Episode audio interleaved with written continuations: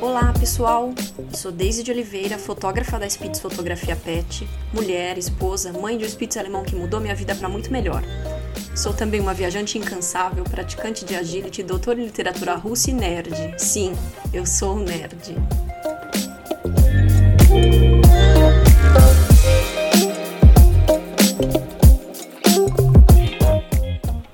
Sejam muito bem-vindos. Aqui falaremos um pouco de tudo: sobre fotografia, marketing, universo canino, ser mulher nesse mundo louco de hoje em dia e o mais importante, como ser o melhor profissional que você pode ser. Este é o podcast da Spitz Fotografia Pet. Olá, olá a todos, sejam muito bem-vindos ao episódio 8. É, esse episódio já é uma continuação é, dos dois anteriores que não sei se vocês ouviram. Se vocês não ouviram, eu sugiro que vocês ouçam sobre abertura e ISO. E agora a gente vai falar sobre a velocidade, que é o nosso tripé, o nosso triângulo de exposição. É... Eu já, já contei um pouco sobre a questão de que o ideal é ter, uma, é ter uma foto sempre perfeita desde a câmera, porque não há edição fine art, edição artística que resolva fotos ruins. Então é preciso entender a luz e para entender um pouco é, da luz, como fotografar com a luz, que é o nome de, da fotografia, né, em grego, é preciso pensar é, no triângulo da exposição.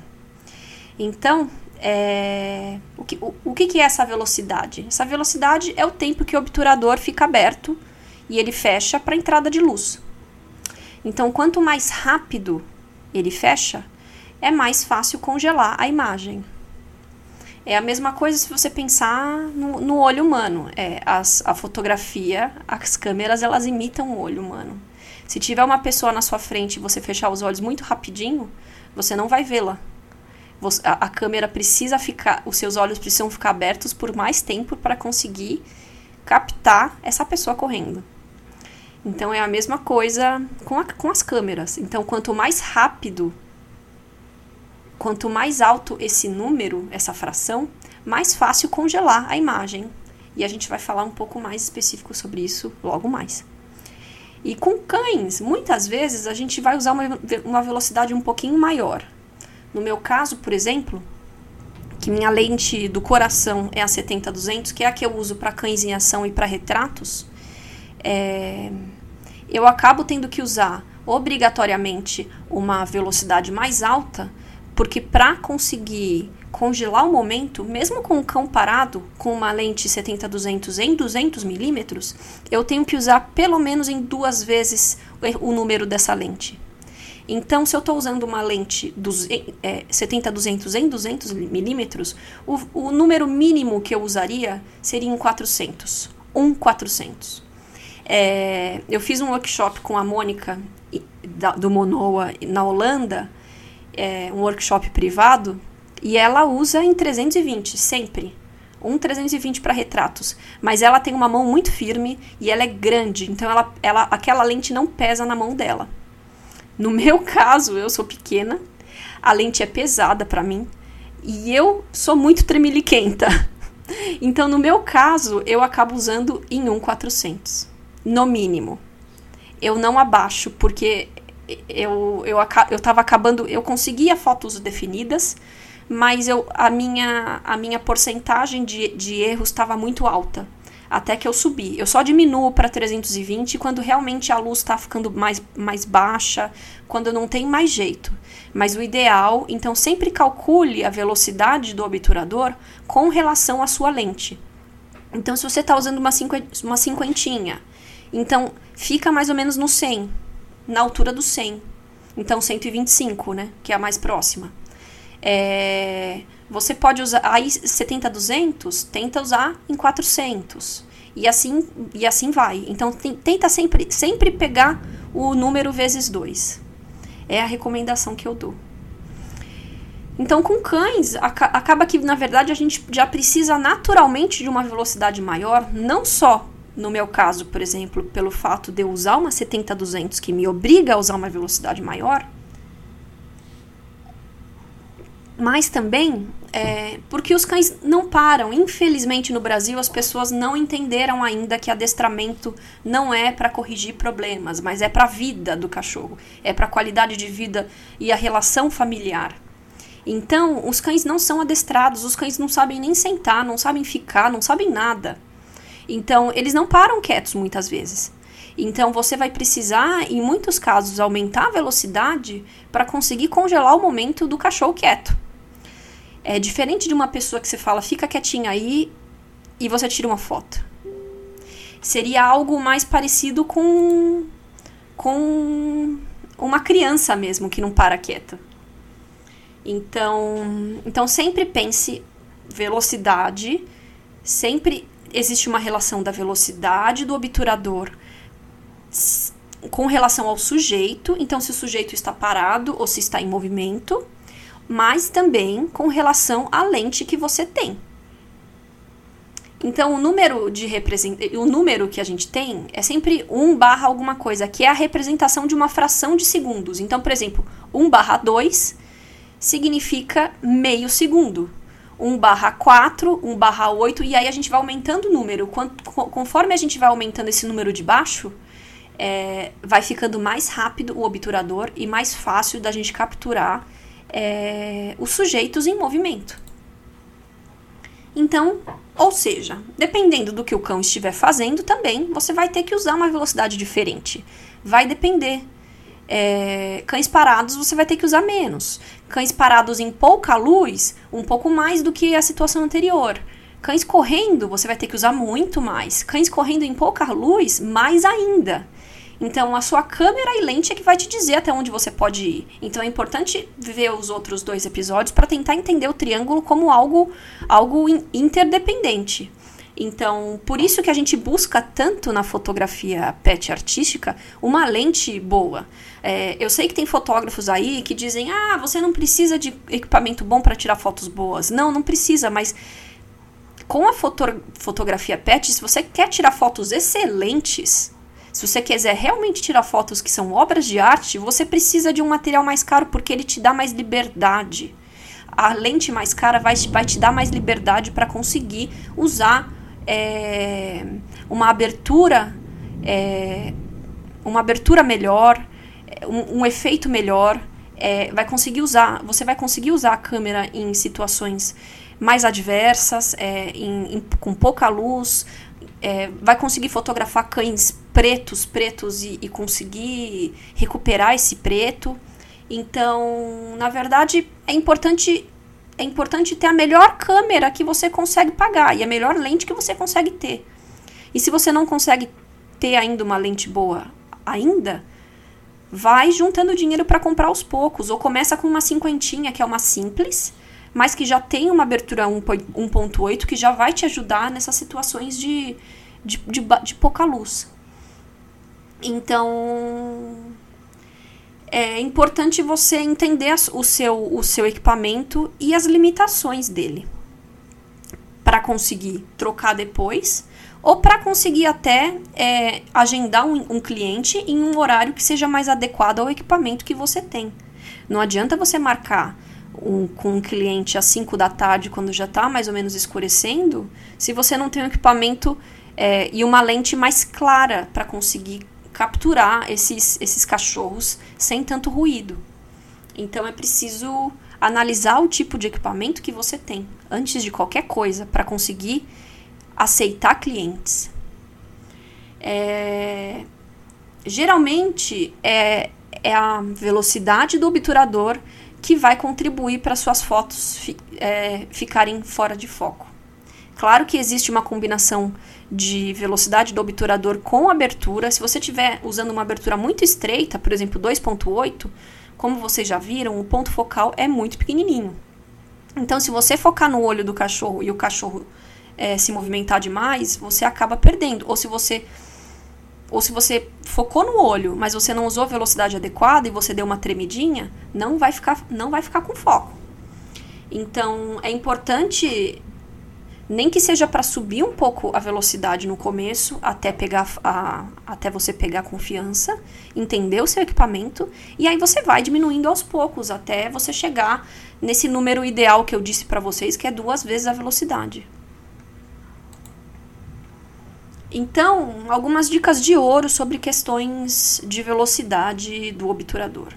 Então, use sempre o dobro é, ou um pouco mais até. Se você quiser começar um pouco mais, o dobro do número da distância da lente. Então, se você tem a 200, usa pelo menos é, 1, 1 barra 400. Ou suba até um pouquinho mais para ver se você se sente confortável, se a, se, a, se a sua taxa de sucesso está alta. Se ela tiver, você diminui.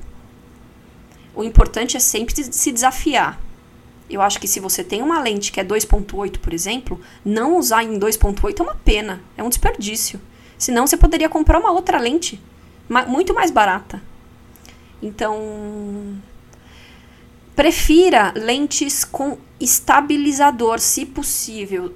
Elas são mais caras, mas esse estabilizador da lente vai fazer com que você também tire fotos, é, tenha mais chances de sucesso com fotos com foco. É, eu já tive lente antiga, sem estabilizador. Ela funcionava bem para retratos, mas ela, eu tive que vendê-la porque ela não era boa o suficiente para fotos de cães em ação. E eu só descobri isso depois que eu fui até a Bélgica é, fazer um workshop com Claudio Piccoli e eu descobri que essa lente não era boa para isso. Eu fui até lá justamente porque a minha taxa de sucesso de cães no foco de fotos de agility era muito baixa para meu para minha percepção. E eu e, e, e para mim eu achava que a culpa era minha. E eu cheguei lá e descobri que era minha lente. porque era uma lente antiga, que não tinha estabilizador. Então, é importante porque tem muita gente que fala: "Ah, não comprar com estabilizador é bobagem, é comprar lente com estabilizador é bobagem, porque você só paga mais caro, não, não é não é útil". Eu percebo que na 70-200, que ela é uma lente muito pesada, faz toda a diferença para quando você usa em uma velocidade menor de 1000. Por que, que eu estou dizendo isso? Porque depois de 1000, se for 1 barra 1000, o ideal é desligar o estabilizador. Então, para tirar fotos de cães em ação, desliga o estabilizador, porque a, a, a, a, lente ela fica tentando caçar um foco e ela demora mais para focar e você acaba perdendo o momento, você acaba perdendo o timing. Mas a, o estabilizador para lente 70-200 para retrato é realmente, eu acho, porque eu sou tremeliquenta, como eu disse para vocês, eu acho muito importante. Então, se vocês puderem comprar uma lente com estabilizador, é melhor. As lentes menores, eu não acho tão importante assim, porque elas são mais leves, então você consegue, você consegue segurar com mais conforto. Então, a 2470, a cinquentinha, eu não acho tão necessário. É, mas a 70-200 eu acho que ou, ou, mesmo a 105, essas lentes maiores, eu acho que elas precisam ser com estabilizador para te dar um pouco mais de, de segurança na hora de fotografar retratos. É, então a ideia é sempre usar o menor número possível, o menor número que a sua lente, que a combinação de lente, é, lente ISO, abertura, permite, para diminuir os grãos, se esse for o seu estilo com menos ruído na foto. Se, o, se, a sua foto for mais com ruído mesmo, no estilo, no estilo mais vintage, aí na verdade é a, até melhor. Então você não tem problema nenhum. Então depende do estilo que você encontrar, que você decidir ter. Como eu disse, é, cães correndo tem que ser no mínimo 1 barra 1000. No mínimo. A questão é que a foto vai ser mais escura quando você usa uma velocidade tão alta. Então você vai ter que subir o ISO. Subindo ISO, você pode ter fotos com mais ruído. Então é preciso analisar tudo isso para conseguir para conseguir uma foto com o menor ruído possível, se esse for o seu caso. E aí que tá o problema, assim, é por isso que eu acho que a fotografia de cães, a fotografia pet, tem que ser paga e muito bem paga. É, porque se você for só fotografar cães de retra é, assim, retrato de cães, cães paradinhos, ok, até tudo bem você ter um, um, um equipamento básico. Mas se você quer fotografar realmente a essência do cão, você tem que botar o cão para correr. Porque o, os, esses cães, eles se transformam quando eles estão com, com... Quando você joga uma bolinha, quando você, você joga um brinquedo, quando você pede para ele ir atrás do dono. É, até cães mais tímidos se soltam. E eu acho que realmente a beleza da fotografia de cães está na fotografia de ação. E aí, como fotografar os cães com uma lente escura e uma ou uma lente antiga ou, e uma câmera e uma câmera iniciante que não que não te permite que a sensibilidade do ISO é, é mais fraquinha. Realmente fica muito difícil, você não consegue focar direito, porque assim como as lentes vão evoluindo, elas acabam ficando mais rápidas, isso acontece com as câmeras também. As câmeras fotográficas vão ficando obsoletas. Hoje em dia, com a mirrorless, por exemplo, a Sony chegou com tudo com essa história de foco animal. É, você não precisa mais ficar se matando para conseguir o foco nos olhos com a Sony. Agora chegou a Canon chegou com a R5. Bom, gente, pelo menos isso aqui é um podcast de cachorro, né? Trovejou aqui e vocês conseguem. Pelo menos eu não falo sobre economia, né? então, é eu até esqueci o que eu, ia que eu tava falando. Então, assim, é, a Canon chegou agora com a R5, né? E a Nikon com a Z6, Z6 II, Z, Z7, Z7 II, é, para aprimorar essa, esse foco animal. O que facilita muito o, o, a, o nosso trabalho. Então, assim, se você tem uma, uma câmera também muito antiga, você não vai conseguir a velocidade que você precisa para fotografar os cães em movimento. É básico, é assim, é, é claro isso. Então, você vai ter que se limitar a fotos de retrato só. Então, por isso que eu realmente acho fotografia de cães devem ser muito bem pagas, porque você tem que ter um equipamento muito bom para conseguir fazer com liberdade, com qualidade e conseguir capturar o cão do jeito do jeito que ele quiser ser fotografado, entende? É... Então, assim, é aquilo, como eu sempre falo, você tem que testar. Porque cada pessoa vai precisar de uma velocidade mínima. Então, parece uma bobagem, mas prenda a respiração antes de clicar. Encoste os seus, os seus cotovelos no seu corpo, ao lado do seu corpo, para te dar uma base melhor. Esqueça, tripé não vai te ajudar, ele só vai te atrapalhar. Nem monopé, esqueça, esqueça. Você precisa de liberdade para conseguir se movimentar. E essas coisas vão te atrapalhar, não vão te ajudar. Mesmo em agility, às vezes eu vejo uns caras chegando lá com tripé, eu falo, gente do céu, essa pessoa não sabe de nada. E não sabe mesmo, porque o cachorro, ele sai de um ponto para ir para o outro. Com o tripé, você não tem liberdade para conseguir movimentar. Você precisa estar com as mãos livres. Não tem jeito. Então, fazendo um resumão agora do, do, desse triângulo de exposição. Então, como é que ele funciona na fotografia, na, na fotografia PET artística? Então, a ideia é ter uma imagem com o menor ISO possível e a menor abertura, não adianta. Eu, não se trabalha com, com aberturas muito altas. A gente quer ter o menor número possível para poder ter um, o maior desfocado possível. A gente quer um, só, só os, que os, basicamente que os olhos do cachorro estejam no foco. Então, assim, e isso vale nem para que se você tiver que fazer composição, por exemplo, você tem que fotografar dois cachorros, eles não estão no mesmo plano. Eu, por exemplo, uso no 2.8. Eu foco um cão primeiro, depois eu foco o outro. E junto os dois no Photoshop. Por quê? Porque eu quero ter esse efeito bonito do 2.8. Para mim, quando você fotografa no 4,5, você perde a beleza. Mas aí é uma questão pessoal. É... Então, assim, cães em movimento, use uma velocidade de no mínimo 1 barra 1000. E se você não tem pra, é, prática com aberturas com números pequenos, né, aberturas pequenas, comece com 4,5. E aí você veja se você consegue ter fotos em foco e vá diminuindo até onde sua lente pode chegar. Mas o que eu digo é para vocês não se acomodarem, não se, não se acomodem com esse número.